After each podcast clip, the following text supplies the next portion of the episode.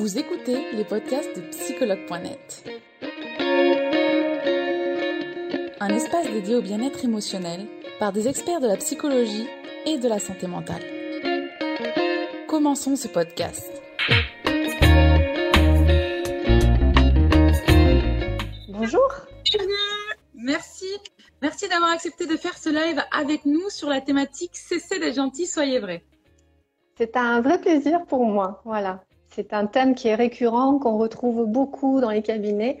Donc, c'est euh, intéressant pour moi. C'est un plaisir. Super. Donc, merci Catherine.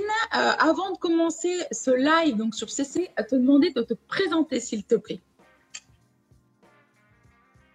Alors, je m'appelle Catherine Lefebvre. Je suis psychanalyste. Euh, je pratique aussi de la, de la sexologie et du soutien en parentalité. Euh, j'ai mon cabinet dans un petit village en Provence, euh, entre Avignon et Saint-Rémy-de-Provence. Et depuis, euh, voilà, depuis une dizaine d'années aussi, je pratique des thérapies à distance. Voilà. D'accord, donc thérapie en ligne et en présentiel. Oui. D'accord, super. Merci, merci Catherine. Donc on va, on va commencer directement dans le vif du sujet. Je vous rappelle que c'est cesser d'être gentil, soyez vrai. Alors justement, Catherine, Cessez d'être gentil, soyez vrai. Qu'est-ce que ça signifie pour toi? Je crois tout d'abord qu'il faudrait qu'on définisse de quelle gentillesse on parle. Parce qu'un acte civique euh, d'un humain envers un autre être humain, pour moi, c'est une vertu. Enfin, c'est une vertu. Euh, il s'agit effectivement, on a besoin de cette gentillesse euh, entre nous. Là, on va plutôt parler d'une conséquence à, une adaptation euh, voire à une suradaptation. Euh, nous, sommes des êtres dépendants à la naissance et comme toute espèce, euh, on, a cette capacité de s'adapter à notre environnement. il en va de notre survie. Par contre, tout au long du développement de l'enfant, en fait, il va apprendre à, convenir aux attentes. Donc, en fait, on va être des adultes avec tout ce conditionnement pendant notre enfance euh, on, va devenir des adultes euh, qui allons d'abord faire passer les autres en premier, qui allons tenter d'être gentils, tenter de plaire. Euh, et, en fait, c'est ces comportements-là dont on va parler. être vrai, c'est tout le contraire, c'est être libre en fait. Donc, c'est sortir de ce conditionnement-là. finalement, Catherine, est-ce que tu peux nous dire pourquoi on a du mal à exprimer ce qu'on ressent, à dire finalement nos besoins aux autres? Bah, je pense que c'est cette conséquence à, cette suradaptation. Euh, on n'aime pas déplaire. On a peur. En fait, on a des peurs et ces peurs, euh, elles viennent aussi ben, d'expériences de, désagréables, inconfortables qu'on a vécues. On appelle ça des micro-traumas chez l'enfant. Euh, ben, c'est la perte quand il y a un petit frère ou une petite sœur qui naît. même si c'est quelque chose de très joyeux, de très heureux, il y a quand même une perte du centre de l'attention. Il y a, le rejet euh, quand on a notre ami euh, qui préfère aller vivre, euh, vivre, aller jouer avec un autre copain ou une autre copine, on se sent rejeté. En fait, on va tout faire pour éviter de ressentir une, une, sensation d'abandon. donc, on va l'abandon, c'est vraiment une peur archaïque chez chaque enfant euh, parce qu'on a cette dépendance en fait à, nos, aux adultes, à, qui nous entourent. Et puis, euh, donc du coup, on va, on va plutôt tenter d'être gentil pour éviter le conflit, être gentil pour pas déplaire, être gentil pour pas rejouer euh, cette sensation de rejet, de jugement. C'est très désagréable d'ailleurs, c'est très douloureux. D'accord. Euh, alors finalement aussi, Catherine, quelles sont les conséquences quand on est une personne complaisante qui porte un masque ou joue un rôle? Quelles conséquences ça a? On n'a pas d'autre choix que d'être soi. Et le être soi, finalement, je crois que c'est un, long chemin euh, dont on va avoir des, balises tout au long de notre, de notre chemin, justement, pour pouvoir euh, mieux se reconnecter à soi il y a des risques euh, physiques et, psychiques. Euh, quand on quand on n'ose pas dire ce qu'on ressent, quand on n'ose pas euh, montrer un désaccord, quand on n'ose pas être différent, penser différemment, euh, bon, y a des, déjà il y a des somatisations. Euh, le corps, il, en fait, c'est, on est en train de censurer toute une vie émotionnelle. Euh, pour plaire à l'autre, on, on, on, agit au détriment de soi. C'est de l'évitement. On évite de confronter des peurs. Euh, et le risque, c'est que finalement, l'estime de soi, qui est peut-être déjà fragile, ouais. euh, ben, en fait, va se détériorer de plus en plus. Euh, comment est-ce qu'on peut s'aimer? Catherine, oui. je fais un petit apartheid. Est-ce que tu peux nous expliquer ce que c'est une somatisation pour les personnes ah Oui, bien sûr, mais j'y viens. euh, en fait, le corps va parler. Tout ce qui est censuré dans notre vie émotionnelle, euh, la colère, par exemple, euh, la tristesse, on ne peut pas montrer notre vulnérabilité, de, peur de nouveau d'être jugé, rejeté. Euh, en fait, notre vie émotionnelle est censurée, donc c'est le corps qui va parler. Euh, par exemple, si on a une difficulté à exprimer, toute la sphère ORL peut être impactée. Euh, si on a une colère qui, qui ne peut pas être exprimée, des inflammations dans le corps vont, vont, vont survenir c'est la conséquence aussi peut-être de, de, voilà, de, de, de, cette censure qui a été mise en place lors de notre formatage, comme diraient certains, conditionnement. Euh, moi, je parlerai de développement, euh, que ce soit euh, dans la sphère familiale ou que ce soit à l'école. Euh, mais les copains et les copines aussi hein, contribuent à ça. Donc, si je ne peux pas exprimer ma différence, si je ne peux pas exprimer ma colère, alors que la colère, c'est une, une, émotion qui est absolument importante et, et, que je trouve très très intéressante. Il n'y a aucune émotion n'est négative. Mm. C'est la manière dont elles vont s'exprimer qui peuvent être acceptables ou non. Ou non. Mais euh, la colère, elle est extraordinaire pour s'affirmer justement, pour oser, oser être soi, dire non, là je ne suis pas d'accord. Mais si on n'arrive pas à, à, à exprimer euh, notre, à laisser notre vie émotionnelle s'exprimer, bon, bah, c'est le corps qui va, qui va parler. Et voilà, en avoir plein le dos, euh, on, on, on, connaît, hein, on connaît tous ces messages de notre corps. Et puis, il y a un risque quand même de dépression sévère. D'accord, quand même. Euh, ah oui, oui, oui. Euh, par exemple, le burn-out. C'est vraiment euh, une usure de s'adapter un environnement euh, qui, qui, ne nous convient pas, qui ne nous convient plus, et, et euh, une usure psychique euh, et qui, qui, va découler sur le physique. Donc, c'est. Et puis, on le voit, hein, de, surtout depuis le Covid, il y a une explosion des, des, des cas de burn-out. D'accord. Donc, il y a des conséquences vraiment au niveau psychique et au niveau physique. D'accord. Quand tu parlais euh, finalement au niveau physique, donc de somatisation, il y a Annabelle qui nous dit en témoignage que c'est très vrai, elle a eu des problèmes de thyroïde à cause d'avoir trop pris sur soi et de ne pas oser dire les choses. C'est très parlant quand même. Mais oui, et puis prendre sur soi, euh, pourquoi Pour qui? Alors, est-ce que c'est pour euh, ne pas entrer en conflit, ne pas blesser l'autre? Et, et, ça, c'est terrible parce que finalement, on ne lui fait pas suffisamment confiance pour entendre une vérité autre que la sienne. Mm. Et c'est vraiment tout un travail de, de relation là.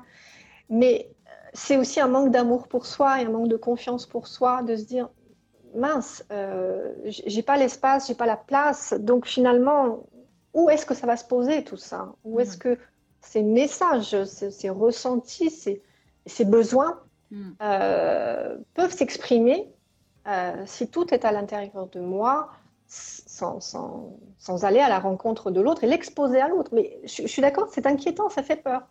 Ouais. Mais comme nous sommes des adultes et nous ne pouvons plus être abandonnés, euh, enfin, on risque, si on est abandonné, on ne va pas en mourir, contrairement à un enfant, à un nouveau-né. Euh, donc euh, là, aujourd'hui, il s'agit de sortir de ces croyances d'abandon et puis peut-être d'apprendre à faire face à, à, à, ces potentielles douleurs de rejet et, et de conflit. D'accord. Alors justement, Catherine, quels sont tes conseils pour exprimer ces besoins, ce qu'on ressent aux autres? Euh, C'est deux choses. Le ressenti, on va passer par le corps. D'accord. Un ressenti, c'est vraiment physique, c'est toute notre sphère émotionnelle. Euh, si, si, on n'ose pas dans un premier temps exprimer à quelqu'un euh, qu'on n'est pas d'accord ou que son attitude nous a causé de la tristesse ou autre chose. Il faut l'exprimer, on peut l'exprimer par écrit, on peut faire un peu un théâtre, un jeu de rôle à la maison, par exemple. On imagine que la personne est là et on va s'exprimer euh, comme si l'autre était là. D'ailleurs, on, le fait en cabinet, c'est très intéressant parce qu'il y a des, répercussions très intéressantes à, constater. Puis petit à petit, à force voilà, de, de, se, donner la parole, d'entendre et de se reconnaître, parce que finalement, euh, euh, on se tait, on se censure aussi, parce que on a tellement besoin de reconnaissance que finalement, euh, la peur de ne pas l'avoir de l'autre, de nos parents, enfants, ou, de, nos amis, ou d'autres personnes, des amoureux dans le couple aussi, hein, il y, a, souvent grand besoin de reconnaissance qui se rejoue. Bah, déjà, nous, si on arrive à se reconnaître et à reconnaître un sentiment, une émotion, un ressenti, c'est déjà un début vers la libération. D'accord. Un pas vers la libération. Euh, les besoins, c'est autre chose. Euh, c'est très intéressant parce qu'en cabinet, quand euh, on pose la question à, nos patients, bon, quels sont vos besoins Il y a souvent un grand blanc.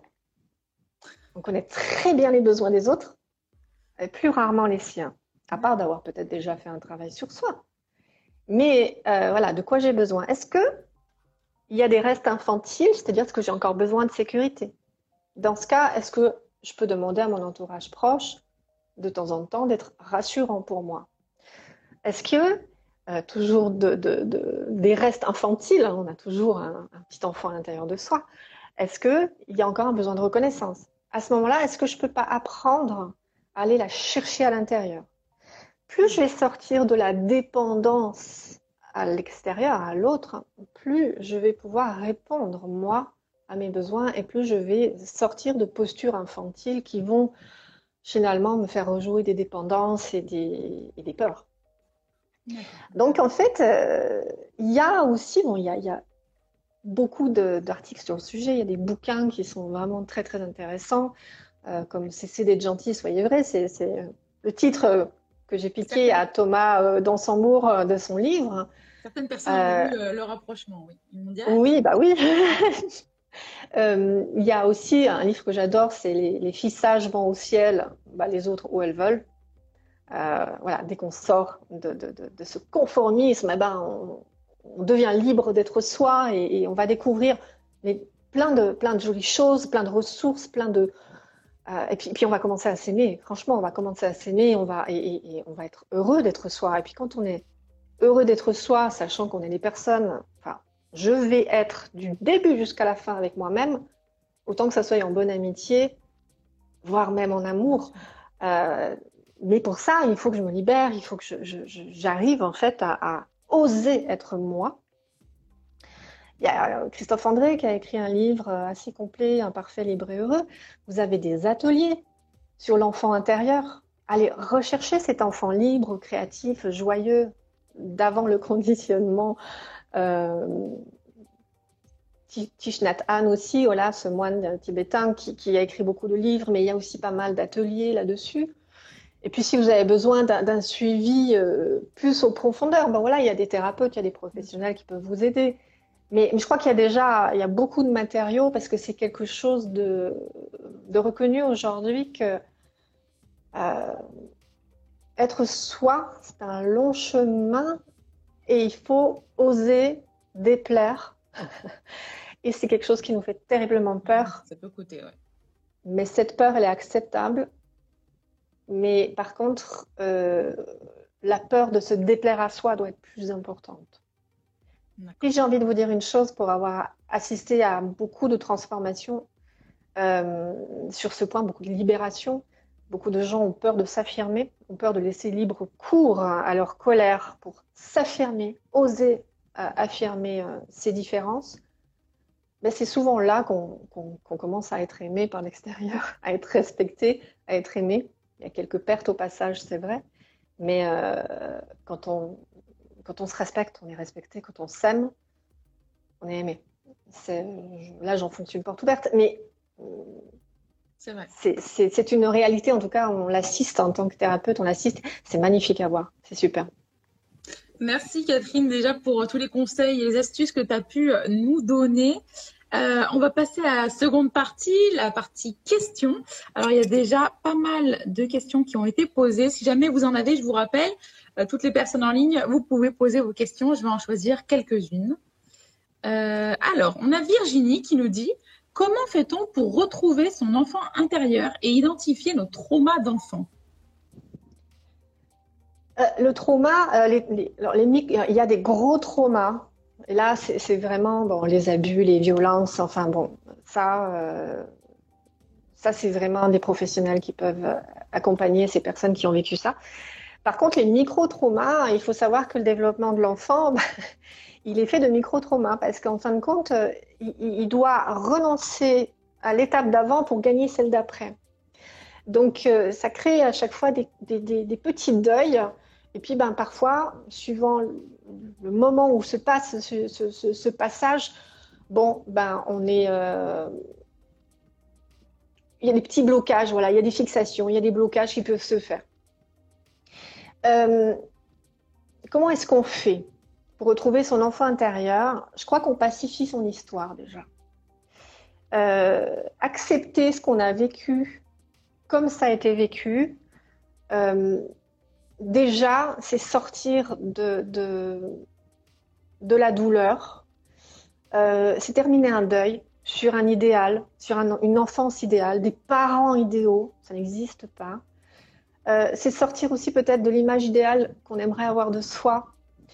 Euh, et l'enfant intérieur, il est toujours là. Ça, c'est vraiment quelque chose que j'ai envie de dire. Le potentiel, la joie de l'enfant qu'on a été, peu importe ce qu'on a vécu, est toujours là à disposition.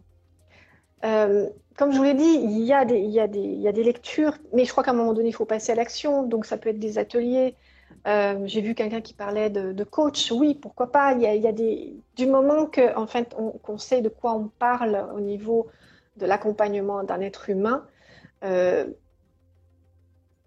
tout est bon pour finalement aller retrouver cette joie infantile mais il faut pacifier son histoire avant. Retrouver. Alors, moi, j'aime bien, par exemple, euh, aller dans la créativité. C'est-à-dire euh, En tant qu'adulte, pour aller chercher mon enfant intérieur, ben, je vais jouer ou je vais créer. On sait que la créativité, c'est une, une, une, Comment est-ce que je pourrais dire? C'est une partie de l'être humain qui doit être activée pour qu'il y ait un équilibre qui se fasse. Euh, il y a le sentiment d'utilité à la communauté, il y a, le sentiment, il y a la relation amour ou, ou amitié, ça c'est Freud qui nous parle de ces deux piliers pour l'équilibre humain, mais il y a aussi la notion de créativité, de spiritualité. Donc, si vous avez de la peine à aller, trouver votre enfant intérieur, jouez. Jouez euh, à des jeux euh, que, vous, vous, utilisiez quand vous étiez enfant. Pâte à modeler, enfin, moi je me régale, je travaille avec des enfants aussi. Enfin, clairement, mon enfant est là à chaque fois. Euh, pâte à modeler, dessin, peinture. Euh, on oublie finalement ces petites choses euh, qu'on faisait enfant et. Mais après, quand on va faire cette démarche-là, on peut du coup être au cœur d'un trauma, d'un micro-trauma ou d'un gros trauma. pourquoi pas là, à ce moment-là, demander de l'aide juste pour passer le palier. Mais l'enfant est là, toujours. D'accord. Merci. Il y a Virginie qui te remercie déjà. Elle a dit que c'était très intéressant. Et elle te remercie d'avoir répondu à sa question. Euh, alors, on a Farah qui nous demande aussi si tu aurais des astuces pour apprendre à se faire ou se refaire confiance. Qu'est-ce que vous savez faire? Qu'est-ce que vous avez déjà accompli? Euh, En fait, on a tendance à... Enfin, il y a des, personnes qui vont dire je n'ai pas confiance en moi. Non, vous manquez de confiance en vous. Il y a plein de capacités, plein de compétences qui sont là. Euh, par, exemple, avec les enfants, mais c'est des choses qu'on peut faire euh, euh, entre adultes aussi, c'est une liste, ce que je sais faire. Parce que la confiance, la confiance en soi, c'est différent de l'estime de soi? La confiance en soi, c'est tout ce que je suis capable de faire. L'estime de soi, c'est l'estime, l'amour que je me porte, l'amitié que je me porte. Hmm. Donc, euh, tout ce que, qu'est-ce que vous avez déjà mis en place? Qu'est-ce que vous avez déjà fait? Qu'est-ce que vous avez déjà réussi? Qu'est-ce qui vous a déjà euh, fait plaisir? Moi, par exemple, là, je suis en train de me faire plaisir aujourd'hui avec vous et ça vient booster cette confiance en moi. Euh, même si, bah, je vous avoue, oui, il y a un petit peu de trac. Euh, est-ce que je vais répondre à toutes les questions? Est-ce que, est que ça va convenir? Vous voyez, il y a encore un peu ce conditionnement-là. Mais je crois que quand on est dans l'action, quand on devient un peu plus acteur d'événements dans sa vie, organiser quelque chose, euh, une réunion avec des amis, en fait, tout ça contribue à la confiance en soi, mais aussi à l'estime de soi. Merci, merci Catherine. Et il, y a beaucoup, il y a beaucoup de personnes qui te remercient parce que celle-ci avait été posée plusieurs fois. Euh, comme quoi, on a souvent les mêmes problématiques aussi euh, qui reviennent. Oui. Euh, ah, intéressant. Là, on a une belle somatisation aussi. une personne qui nous dit J'ai pris plus de 40 kilos à force de tout garder. Pensez-vous que c'est possible de guérir? Entre parenthèses. votre corps, il a, là, il a, il a tout fait en fait pour se protéger il y a c'est ce qu'on appelle les kilos émotionnels. Euh, tout garder. Euh, tout garder. Qu'est-ce qu'on garde Qu'est-ce qu'on garde exactement D'être censuré finalement, hein, d'être censuré dans, dans, dans l'expression de nos ressentis et de nos émotions, euh, dans le déni de nos besoins, ou en tout cas de ne pas oser les mettre en lumière de peur qu'ils soient rejetés. Ça, ça peut être aussi euh, un vécu dans, l'enfance. Euh, le corps est extraordinaire. On ne devrait pas voir le corps comme un véhicule et le mental comme le conducteur. On devrait vraiment comprendre que c'est le contraire. C'est notre corps qui nous gouverne. Et notre mental est, à sa disposition. C'est le serviteur du corps. quand on n'ose pas euh, et, ce n'est pas, pas, un jugement quand on n'ose pas, quand on est dans la peur finalement de s'exprimer, il y a quand même du stress qui est continu et qui va monter de plus en plus. D'ailleurs, les crises d'angoisse, souvent j'ai remarqué que c'était des choses qui n'étaient pas exprimées, euh, avec une très forte culpabilité derrière. Euh, le stress, c'est du cortisol. Cortisol fait grossir. Donc, on peut faire 15 000 régimes si on est stressé pour X raisons, on ne maigrira pas. Euh, il y a des personnes sous stress qui vont maigrir, mais ça, c'est voilà, d'autres organismes. Je parle vraiment en généralité. Là. Mm. Manger, c'est kilos émotionnels. Vous n'êtes pas obligé de, manger énormément. C'est qu'en fait, tout ce qu'on va ingurgiter et tout ce qu'on ne peut pas relâcher à force de tout garder, euh, ben, finalement, euh, devient un poids, un poids très lourd et je crois qu'à un moment donné, bah, c'est là, c'est quand on arrive à ces, extrêmes-là de, de, mal-être, de, de souffrance, il faut le reconnaître, euh, bah, je crois qu'on en a marre. Et je crois que c'est là où il faut utiliser sa colère, taper du pied par terre et dire Ok, maintenant j'y vais. J'ose, j'y vais. Et tant pis pour les conséquences. Elles ne seront jamais autant pires que ce que vous imaginez. Et puis si quelqu'un vous rejette, oui, ça fait mal, c'est une perte. Mais de nouveau, on n'est pas des enfants, on est des adultes, on n'en mourra pas, on s'en relèvera et on va peut-être certainement gagner d'autres personnes euh, qui, elles, seront euh, prêtes, heureuses de nous accueillir telles quelles. Merci, merci Catherine. On va faire une dernière question.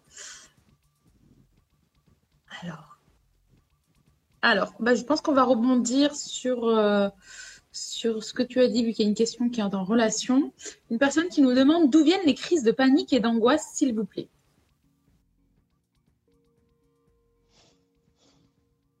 Euh, alors, comme je disais, moi j'ai constaté, mais je pense que ce n'est pas la seule réponse, j'ai constaté que quand on se censure, il y a un moment donné où les émotions vont prendre de plus en plus de, place et de force.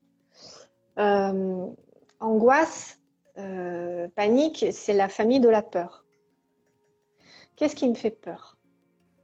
Et là, on l'a dit tout à l'heure, peur du rejet, peur du jugement, peur de l'abandon. Euh, nous sommes des êtres vulnérables il serait peut-être temps qu'on l'accepte. D'ailleurs, il y a des très très bonnes euh, lectures aussi sur la vulnérabilité. Être authentique, être vrai, c'est accepter sa vulnérabilité, accepter que ça me touche si l'autre me tourne le dos et que, et que j'ai le droit de le vivre. J'ai le droit de vivre cette tristesse. J'ai le droit de la montrer. J'ai le droit de, de, de la montrer à l'autre, peut-être pour qu'il soit qu'il ait l'opportunité de rectifier ou simplement de, de, de prendre d'en prendre note ou pas. Mais les crises de panique, c'est un peu autre chose, mais euh, l'angoisse, en fin de compte, euh, est, une, est, un mouvement existentiel. Vous savez, on a, on a, des peurs existentielles, la mort en fait partie, la solitude aussi, la liberté aussi. C'est Irving Yalom, qui est quelqu'un euh, qui est absolument extraordinaire, qui a écrit sur, sur la thérapie existentielle et qui parle de quatre angoisses existentielles, dont la mort, la solitude, euh, la liberté qui implique du coup de faire face aux conséquences de nos choix, toujours facile, et euh, le sens de la vie. Si je ne donne pas du sens à ma vie, à ce que je fais, je, suis dans des angoisses. Est-ce que là, du coup, voilà, est-ce que ça peut commencer à répondre un peu à cette question des crises de panique, d'angoisse, d'où ça vient euh, Possiblement, voilà, possiblement. D'accord. Merci, merci euh, je sais que parfois c'est pas évident aussi de répondre à ces questions parce que un peu sur tous les sujets où euh, bah, on ne connaît pas la personne, euh, voilà, on ne pas son cas. C'est ce qui est le plus compliqué euh, dans cette seconde partie de question. Mais je pense que tu as relevé le défi avec brio. Donc merci, merci, merci beaucoup d'avoir été là pour nous parler de cette problématique. Donc cessez d'être gentil, soyez vrai. je pense et au vu des commentaires que la plupart des gens te remercient d'avoir bah, traité ce sujet. Tu as beaucoup apporté aujourd'hui. Je ne sais pas si tu avais un message à faire passer ou pour parler de, ton cabinet ou voilà, c'est aussi ton moment à toi, donc n'hésite pas. Euh, de mon cabinet, non. pas forcément parler de moi, parce que bon, moi, je fais un, je fais un métier absolument extraordinaire euh, et euh, difficile, mais extraordinaire. Et de voir en fait des personnes se libérer, c'est vraiment notre plus belle récompense. Euh, donc voilà, quoi, comme disait Freud, euh, être utile à la société et être en relation, ben voilà, c'est un métier qui, joint les deux. Euh, moi, j'encourage toute personne à sortir de son faux self. Faux self, c'est ce que l'autre croit que je suis pour devenir eux, quitte à, changer de métier. Moi, c'est ce que j'ai fait. J'ai à 30 ans, j'ai changé de métier, je suis devenue moi. Oui, il y a eu quelques événements qui m'ont poussé à ça, mais justement, c'est des événements qui m'ont fait grandir. Et puis, euh, bah, je crois que, voilà, comme je l'ai dit, l'enfant euh, intact, il est en chacun de nous. Allez le chercher, prenez-le par la main, devenez une, bonne personne, devenez cette personne que l'enfant aurait voulu avoir euh, tout au long de sa vie. Bah, devenez cette personne. Quoi. Merci. Merci beaucoup, Catherine. Je te souhaite une très belle journée et merci encore merci, pour Charlotte. aujourd'hui.